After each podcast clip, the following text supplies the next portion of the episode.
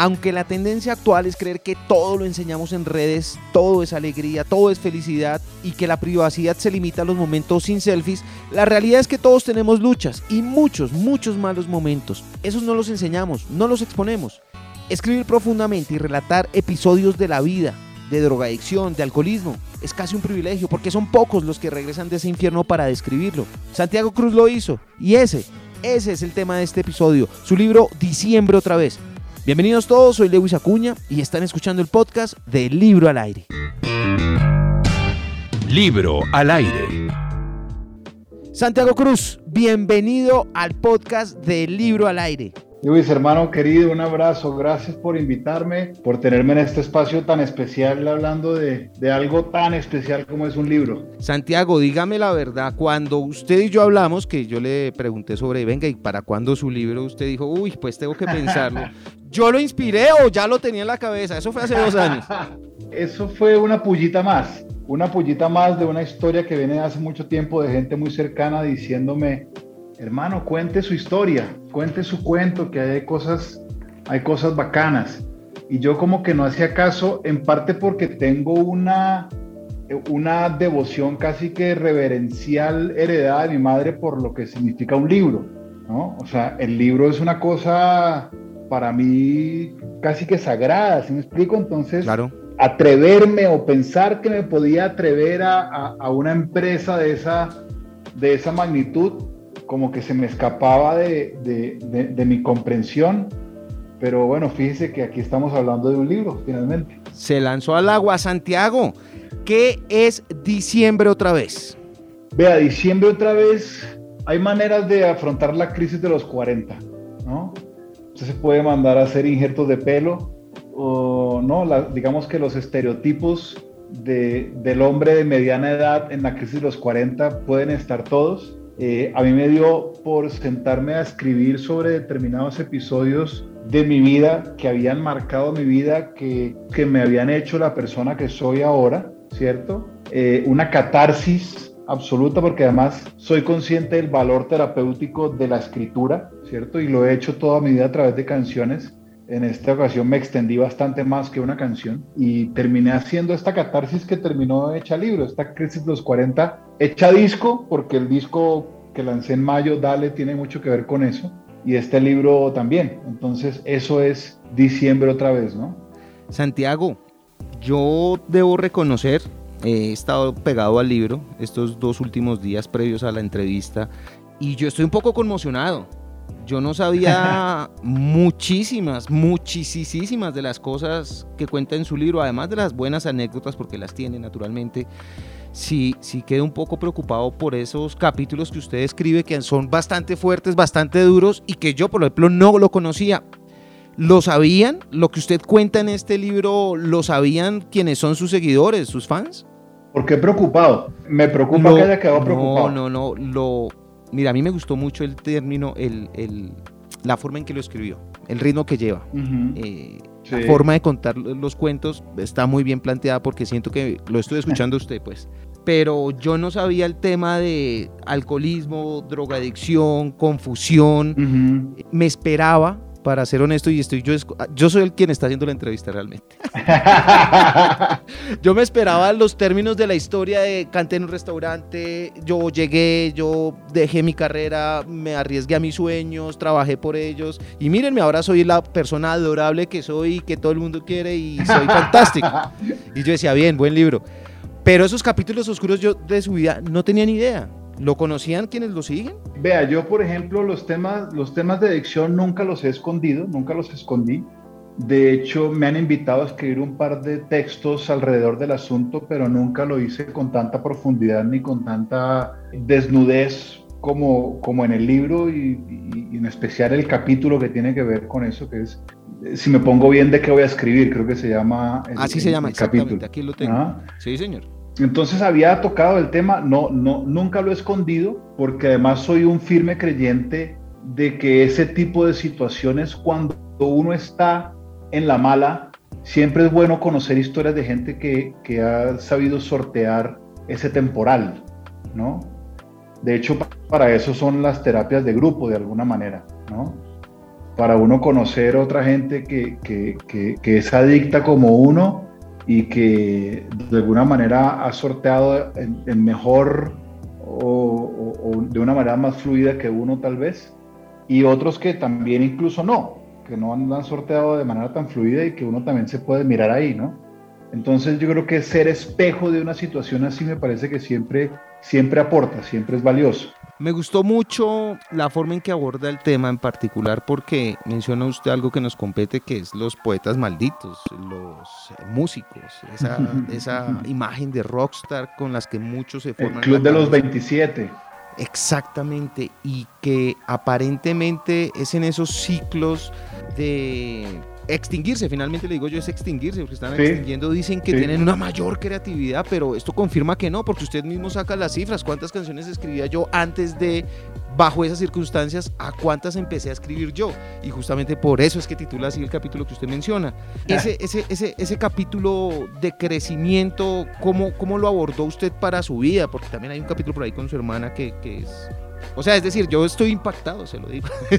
Le reitero, tantas cosas por donde lo que pasa es que, eh, a ver, yo creo que, la, digamos que la sorpresa del libro de alguna manera es que cuando, cuando estamos hablando de una autobiografía, que es una palabra enorme, habitualmente uno, dicho, las que tienen el picante son generalmente las biografías no autorizadas, ¿no?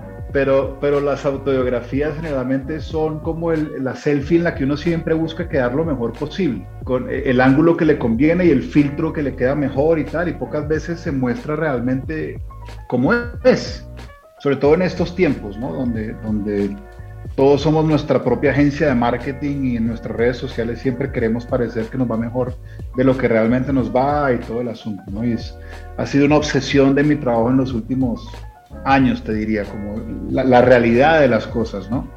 Entonces yo creo que la sorpresa del libro radica en eso, que es un libro honesto.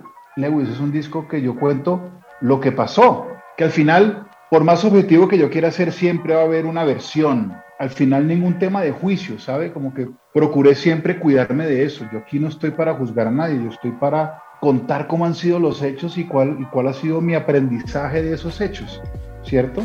Entonces yo creo que, vuelvo al punto, el, el, libro tiene esa sorpresa, que es una selfie donde, donde no muestro mis mejores ángulos. Sin filtro, hashtag sin filtro. Santiago, esto es una lucha que no ha terminado, es la conclusión que uno se va llevando del libro. Eh, uno lo ve a usted tranquilo, tan jovial, insisto, pero, pero hay una batalla en su interior, permanece, persiste. Sí, siempre, siempre, en, en el sentido de las adicciones, que está además conectado con el merecimiento, con la, con el autoestima, con la valoración, con, el, eh, con la validación exterior, con el reconocimiento, yo creo que eso no se puede aislar, que por ejemplo el episodio de la, de la adicción está en un lado y lo de la valoración y la carrera está en otro, no, que eso, eso está todo interconectado y hay un pulso ahí permanente, yo creo que lo tenemos todos, yo creo que lo tenemos todos, hermano, hay un pulso, las batallas seguramente serán en terrenos distintos de cada uno, los demonios serán distintos de cada uno, seguramente usted tiene los suyos, yo tengo los míos, ¿cierto? Entonces, al final creo que todos estamos en eso, en un, en un pulso permanente por las cosas que nos hacen fuerte y, con las cosas que nos debilitan. Si Santiago Cruz se fuera al pasado del Santiago Cruz de los 22, de los 23, de los 24 años, ¿cuál sería ese consejo? ¿Qué le diría usted a ese Santiago? ¿Qué le diría, hermano, que nada es tan grave y que, que le apueste a su propia voz, que confíe en su propia voz, ¿sabes? y que se quiera un poquito más. Creo que todo está conectado, ¿no? Que confíe más en sí mismo, que se quiera más a sí mismo, que nada es tan grave y que uno es capaz de cualquier cosa. ¿Sintió algún tipo de pudor en algún momento considerando que este Mucho. sin duda alguna lo van a leer sus hijos? Mucho, pero además sobre todo por eso, Lewis, ¿sabes? Sobre todo por eso. Yo he logrado un entendimiento eh, en muchas partes por cosas que me ha enseñado mi esposa, que los secretos familiares hacen mucho daño, ¿sí? Y que si uno no es capaz de ventilar sus esquinas más oscuras y exponerlas sin juicio, sino simplemente exponerlas sin juicios de valor, eso genera una experiencia sanadora en el árbol genealógico hacia abajo y hacia arriba. Yo creo en eso.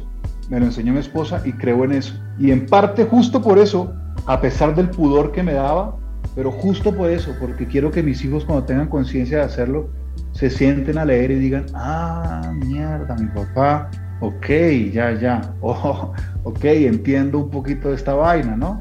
O mis nietos, que mis hijos le digan, ¿usted quiere saber quién era su abuelo? Si, no sé si voy a estar vivo o no en ese momento. Vea, aquí está, aquí está, este fue su abuelo. Mencionó usted una palabra clave, catarsis. Fue una catarsis para usted. Este libro, sin embargo, ¿lo escribió para usted mismo con, con derecho a que los otros lo lean? ¿O fue un libro que estuvo concebido para que los otros lo leyeran a propósito? No, no, en, en principio fue un, a pesar de que había conciencia de, de, de, de, la posibilidad de publicación siempre, pero en principio fue un asunto meramente terapéutico, Lewis. Yo eh, confío en la escritura como herramienta terapéutica. Me pasó a mí durante mi proceso de rehabilitación, que cuento ahí con bastante detalle. Néstor Mejía, mi terapeuta, es un tipo que confía mucho en la escritura como herramienta terapéutica. Entonces, digamos que el, el, el, primer momento de, de, o la primera razón para escribirlo es una herramienta de, terapéutica de sanación. Ya después vino la posibilidad de, que viera la luz y entonces ahí uno se plantea, uy, ok, quiero, que, quiero contar todo esto y al final la respuesta es sí.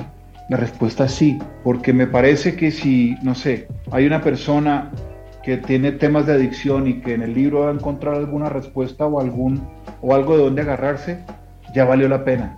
Que si hay un pelado que está queriendo arrancar en el mundo de la música y en la historia que yo cuento de mi carrera, tiene de dónde agarrarse o hay alguna lección que pueda sacar de ahí, vale la pena. Si hay una persona que ha tenido dolores familiares en un país como el que nosotros vivimos y ahí dice, ah, fue pucha, no estoy solo, ahí tiene de dónde agarrarse y eso ya me parece valioso. Y es más, le digo más. Sí. Ya el libro ha generado en mi familia unas conversaciones que no se habían dado antes, que me parece que ya, ya es maravilloso. Por más retantes y dolorosas que puedan ser esas conversaciones, porque lo han sido, pero se están dando. Y eso me parece que ya es maravilloso.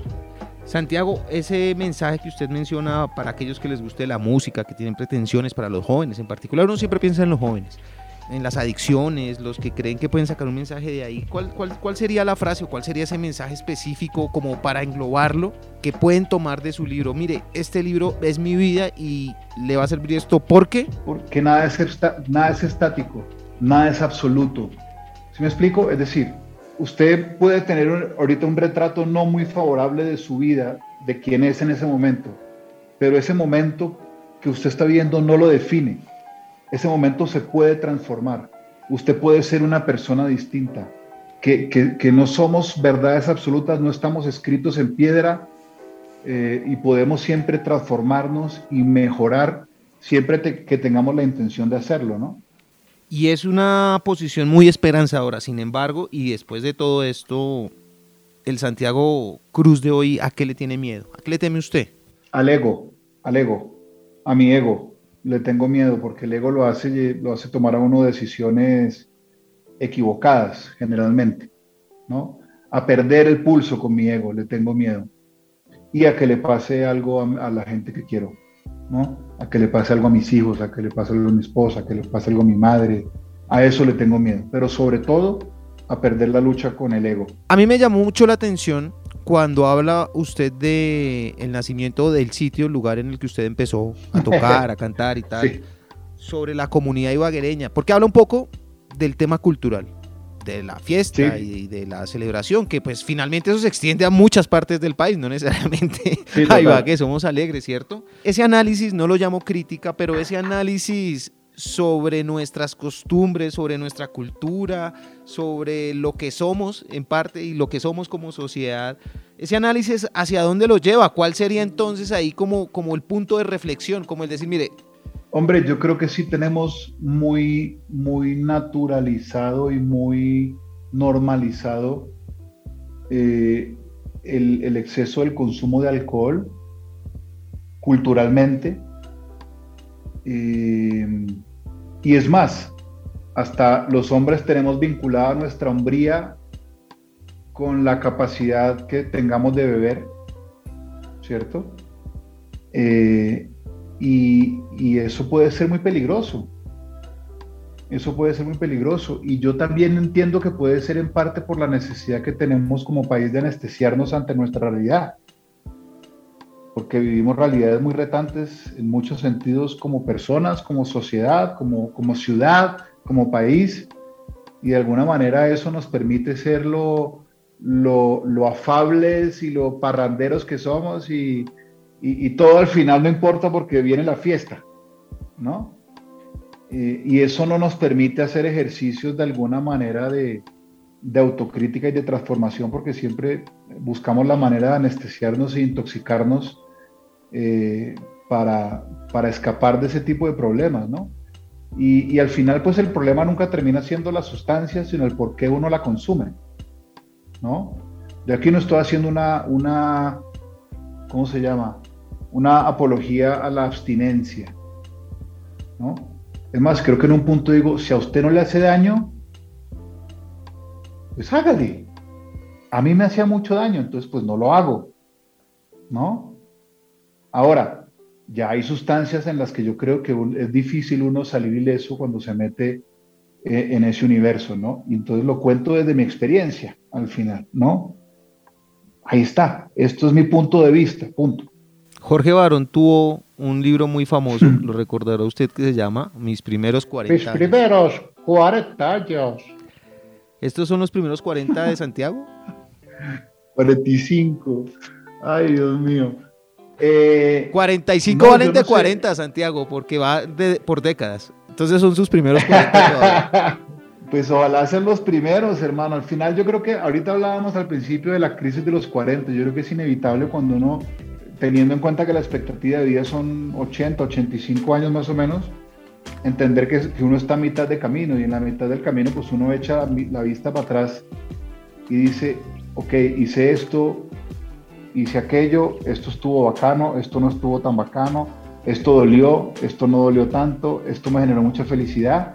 Y también mira para adelante y dice, ok, me falta esto, esto ya no lo voy a poder hacer, que también es toda, un, toda una circunstancia de esta, como decir, ok, no, esto ya no se pudo. ¿No? Hacer las paces con las cosas que uno no consiguió también es todo un ejercicio. Yo creo que todo eso abarca la crisis de los 40 de alguna manera, ¿no? Y no sé si haya más ejercicios literarios a partir de este. No tengo idea, me sentí muy cómodo haciéndolo al final. Creo que además el, el, el, ritmo del libro y, y, y como está planteado eh, pues es un libro ameno de leer, a, mi entender, y, de fácil lectura de alguna manera.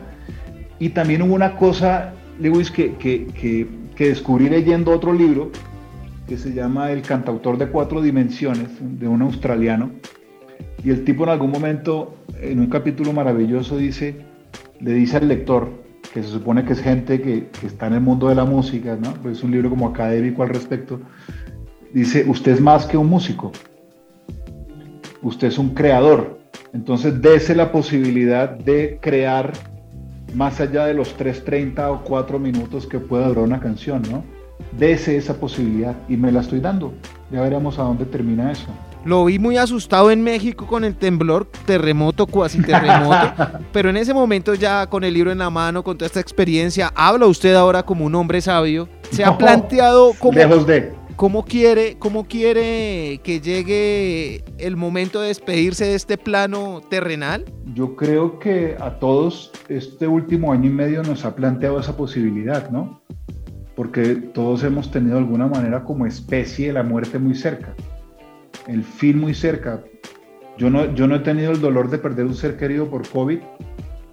Mi suegra falleció hace unos meses, pero no fue por COVID, fue por otra cosa. Igual la muerte está ahí y yo creo que en este año y medio todos hemos, como, nos hemos hecho esa pregunta, ¿o no?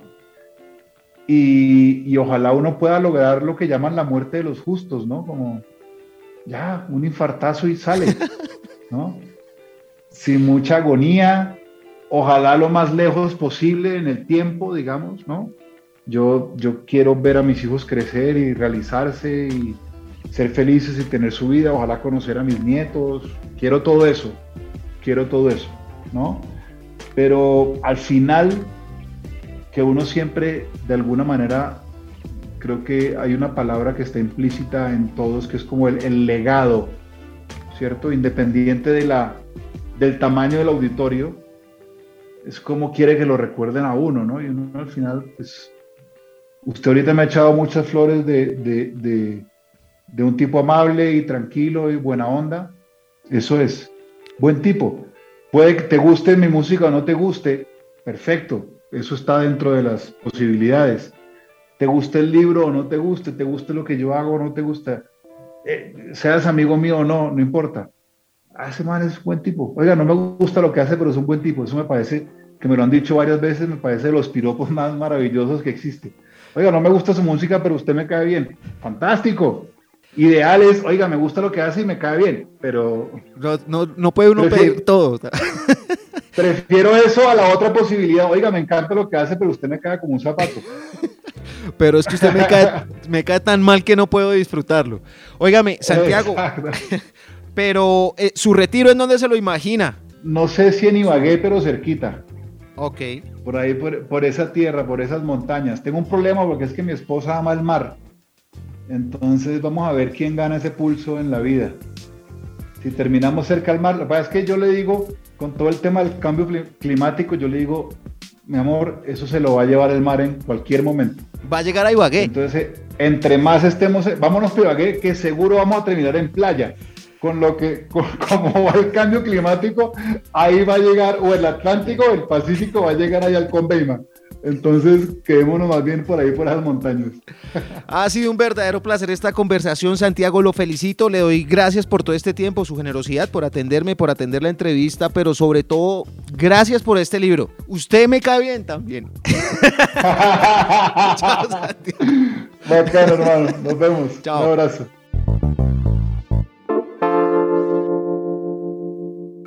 A ustedes que me acompañaron escuchando este podcast, gracias. Espero lo hayan disfrutado y les haya gustado tanto como a mí. De eso se trata, de encontrar y compartir libros que alimenten la vida. Por favor visiten la página www.libroalaire.com, suscríbanse a nuestros perfiles en Instagram, Facebook, Twitter, YouTube y a nuestro podcast en cualquiera sea la plataforma que estén utilizando para escucharlo. Arroba libro al aire es el nombre en todas las redes. No se les olvide activar las notificaciones y así evitar perderse cualquiera de nuestras publicaciones que de seguro será un contenido de mucho valor para su vida. Les pido un favor, si les gustó este podcast, compártanlo, corran la voz, es la única y mejor recompensa que puedo recibir. Escríbanme, me encanta leer. libro al aire no se propone ser tendencia, sino ser útil para su vida. Chao. Libro al aire.